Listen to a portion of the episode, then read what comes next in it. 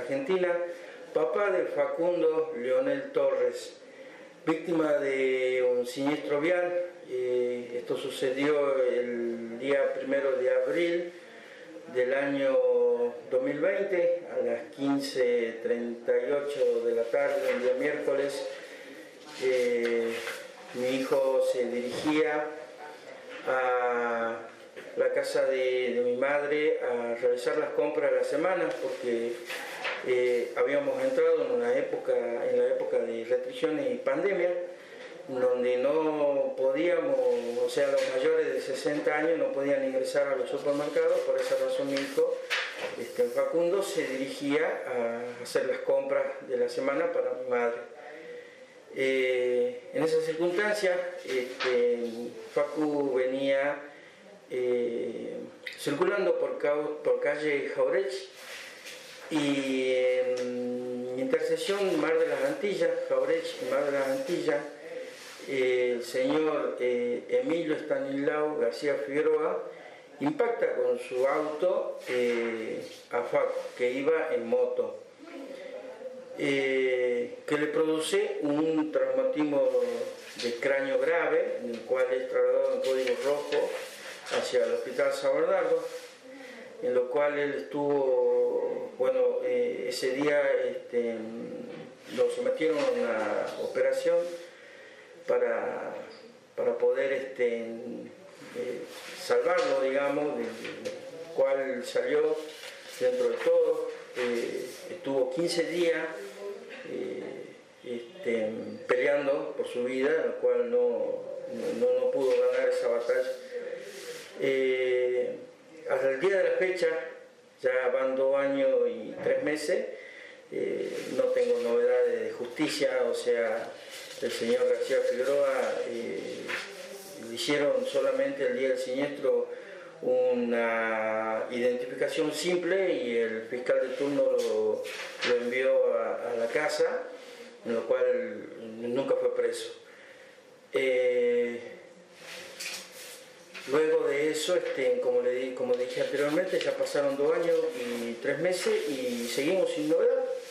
No tengo ningún tipo de novedad de nada, eh, seguimos como si nada, este señor sigue conduciendo sigue andando, haciendo su vida normal, mientras a nosotros nos quitó un, pedazo de nuestra vida. Eh, como, como, dije en, otras notas anteriores, eh, en, los medios que me hicieron nota, es eh, el pedido de, justicia que, sea más ágil, que no puede, o sea, no, no podemos estarlo los papás y, los familiares de, víctimas eh, mendigando, rogando por un poquitito de justicia. Los, peritajes del siniestro eh, a las caras lo dicen perfectamente de que era totalmente evitable si el conductor del, vehículo de mayor porte respetaba los límites de velocidad en una encrucijada o en un cruce. Eh, Facu cuando, cuando sucedió esto tenía 22 años, eh, toda una vida por delante, tenía sueño, tenía un buen futuro, trabajaba. Eh, hacía poco lo habían ascendido en, el trabajo a, otra, a otro sector, le habían aumentado el sueldo y y esas cosas, pero bueno, eh, lamentablemente este, este señor eh, García Figueroa eh, le, troncó, le troncó la vida. Y, lo que nosotros venimos pidiendo, sinceramente, es justicia, pero que se haga una verdadera justicia, o sea, que, no lo tomen como que se haga un cambio de leyes en la Argentina, que el que lo que es eh, el homicidio culposo en siniestro vial este, deje de ser un homicidio culposo, porque eh, toda, toda persona que mata, cual fuera la índole, es un homicidio. Eh, Y es lo que nosotros pedimos, que se den, que se dé una condena ejemplar, no un tirón de oreja y decirle si le damos tres años en suspenso y le quitamos el carnet de conducir, eh, no sé, tres, cuatro años y sin embargo eh, estos señores, y hablo en general, eh, siguen conduciendo sus vehículos. Como papá, sinceramente, el cual tuve una pérdida grande, lo que mi único hijo varón. Eh, me gustaría sinceramente que, que la justicia cambiara las leyes para poder eh, dar un, aliciento, digamos, a, los familiares víctimas y a la propia víctima y puedan descansar en paz, porque es, es, es feo eh, estar así eh, a la buena de Dios y sin saber qué lo que podemos hacer. Bueno, Facundo era un, chico muy introvertido, era introvertido, divertido, eh, atento sobre todas las cosas. era un, un chico muy trabajador. Quería estudiar para ser profesor de inglés pero bueno, no, no, se le, no, pudo, no, llegó. Eh, Facu era, de esas personas que eh, lo llames a la hora que lo llames, eh, siempre estaba dispuesto para darte una mano si, si vos lo necesitabas. era demasiado, o sea, era muy atento, era alegre. Este, le, gustaba, le gustaba mucho el gimnasio eh, le gustaba mucho eh, ir a trabajar, estaba muy cómodo con su, con su, nuevo ascenso, con su nuevo puesto de trabajo. Este, él trabajaba en un lugar que se, llamaba se llama La Linda, estaba ahí a cargo de lo que era la venta y distribución de, productos de, perfumería y limpieza. Eh,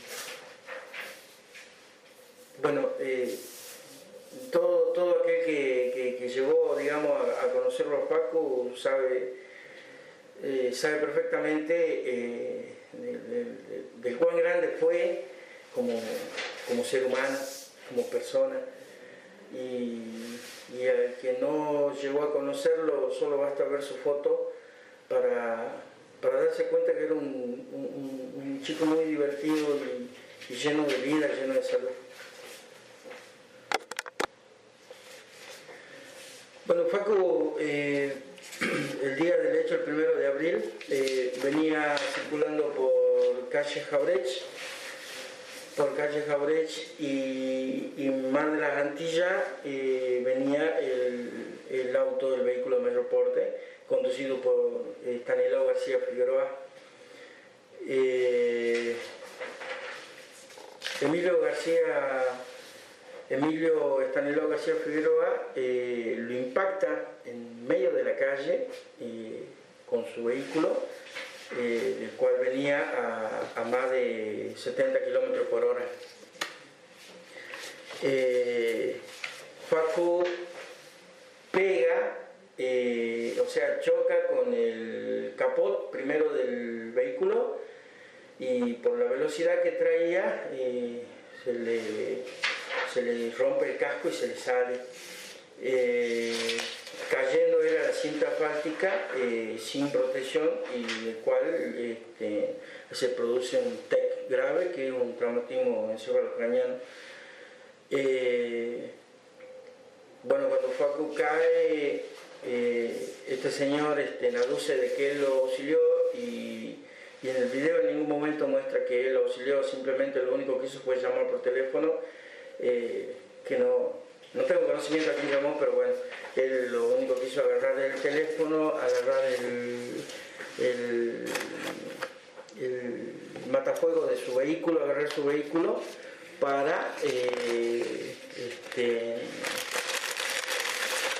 para, para, salvar su vehículo. Eh, a poco lo auxilian dos, dos mecánicos que estaban en que estaban en, ese momento en ese lugar, eh, estaban arreglando un camión y ellos fueron los que lo auxiliaron hasta que llegó la ambulancia. bueno, como dije anteriormente, a Facu lo trasladaron a, lo trasladaron al Hospital San Bernardo eh, en código rojo y bueno, lamentablemente no, no, no, no, pudieron, no pudieron salvarlo.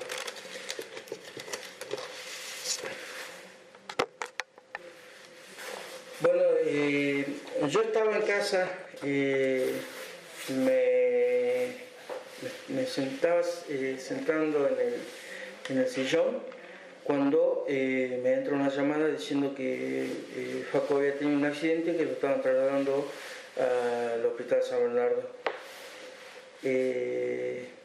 cuando yo llego al hospital San Bernardo, nadie me atendía, nadie me daba novedades porque como dije anteriormente, estábamos en, época de, pandemia, entonces no, había una atención 100% eh, razonable, digamos, de lo que uno puede llegar a sentir en ese momento.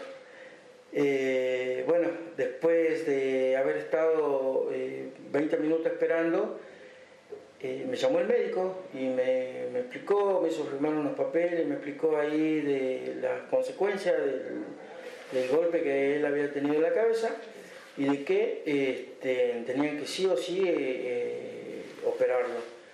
Eh, entonces yo autoricé la operación, en esto estaba hablando con el médico, veo que lo traían a, a Facu en una camilla y bueno, y tenía la cara toda la cara ensangrentada, le salía sangre de la nariz, de la boca, le salía sangre del oído. Y, bueno, eh, sinceramente para mí eso fue eh, algo impactante verlo a mi hijo eh, lleno de sangre y, bueno, fue lo que me hizo tomar la decisión de que de alguna manera yo tenía que autorizar para, para, salvarle la vida, pero lamentablemente no, no, no se pudo.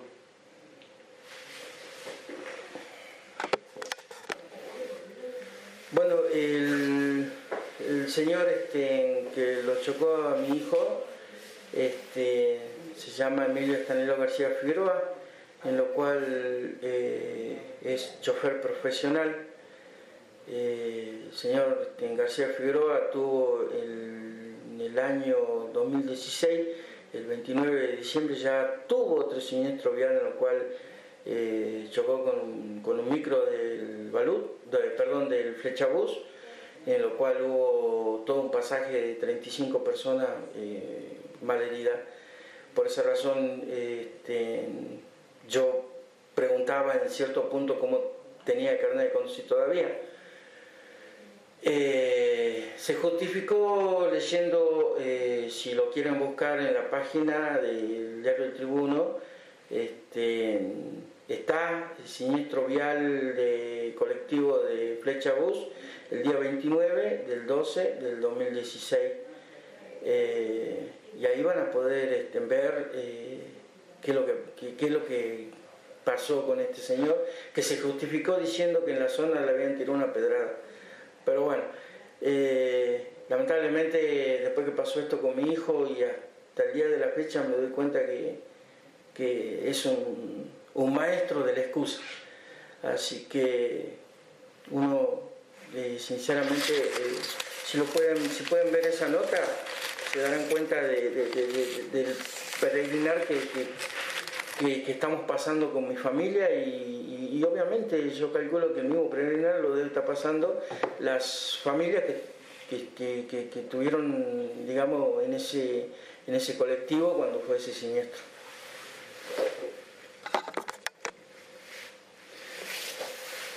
Bueno, eh, eh, nosotros, o sea, yo me encuentro ahora haciendo la nota eh, acá en la Fundación Cintia Fernández, en Salta Capital, República Argentina.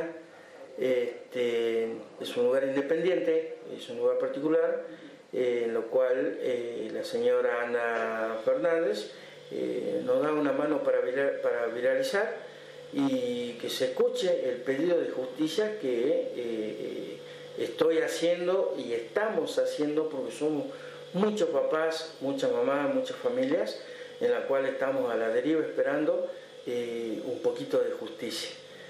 Este,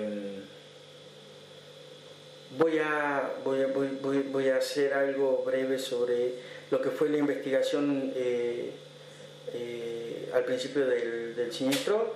fue un desastre. Los policías que actuaron en el momento se, este, o sea, no, no sabían cómo cómo justificar en cierto punto porque ellos me dijeron a mí de que habían eh, procedido a, eh, a, reducirlo a Facu para poder subirlo a la, a la ambulancia porque no se dejaba, lo cual es totalmente mentira porque Facu cuando cayó de la moto, se ve en el video claramente, eh, queda tendido en la cinta fáltica. si bien lo los señores que mencioné anteriormente, los mecánicos, lo ayudaron a levantarse, o sea, a sentarse en realidad para que no se ahogue con la sangre. Eh, la policía nunca tuvo intervención de nada, o sea, mm, eh, esa parte sí no la entiendo porque ellos justificaron queriendo, o sea, justificaron diciendo de que habían reducido a Facu para poder, porque estaba violento, en lo cual jamás estuvo violento porque él cayó, eh, por el mismo producto del golpe comenzó a convulsionar él quedó inconsciente en el momento, eh, si bien después recupera la conciencia, eh, lo sientan para que no se ahogue y este, eso fue lo que pasó el día 1 de abril a las 16 horas más o menos. Eh, la otra parte de la cual yo no estoy de acuerdo es de que este, se le haya hecho una identificación simple a este señor, eh, y se lo hayan mandado a la casa. Si bien el justificativo fue el siguiente, que porque estábamos en época de pandemia no podían mandar gente presa, pero de todo modo no me parece correcto que se haya hecho una identificación simple. Si bien eh, Facu estaba con vida todavía, pero eh, estaba corriendo riesgo su, su vida. entonces no, me parece que hayan hecho eso. posteriormente, yo me dirigí a la comisaría en tres oportunidades en la cual no me querían tomar la denuncia.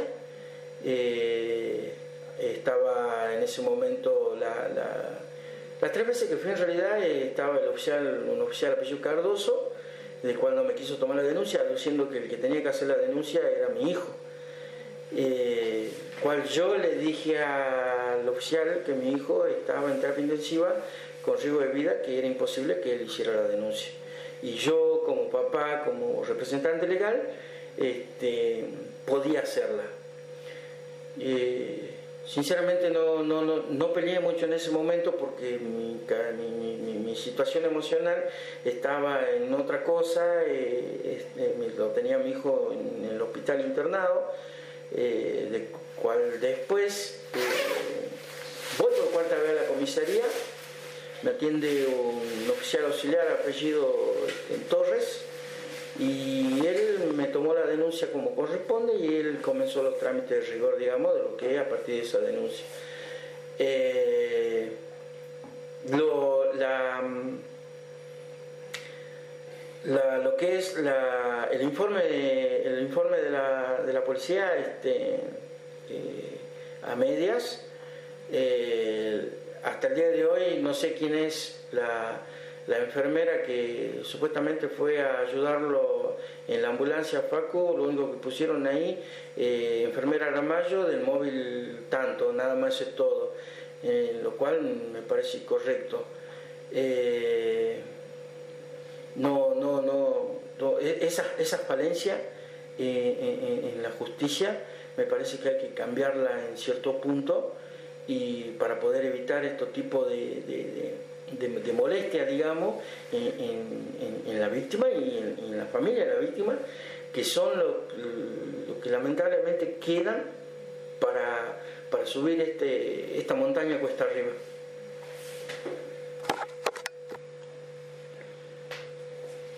Y al señor juez, al fiscal, yo creo que tanto el fiscal como el juez eh, y, toda la, cúpula que está en, el juzgado y que lleva esta causa deben ser mamá, deben ser papá. Y sinceramente no, yo no le deseo a nadie pasar por esta circunstancia, pero si son mamá y son papá, ponete la mano en el corazón y pensá un poquito en el dolor que sentimos nosotros al tener que ir a un cementerio a ver a nuestro hijo. Y a vos, que me chocaste a mi hijo, me mataste en vida.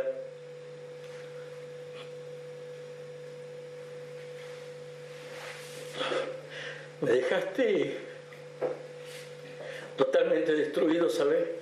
Porque yo esperaba que mi hijo me entierre a mí, no yo enterrar a mi hijo.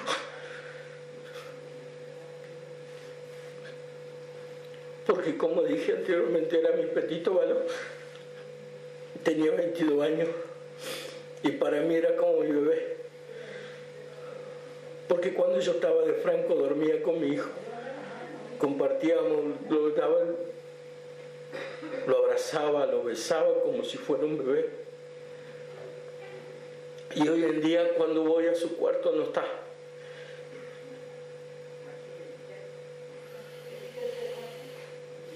Y yo sé que vos tenés hijo. Y ojalá que como papá, sinceramente, por lo menos tengan los cojones, venga y me diga, che, hermano, perdona, me equivoqué.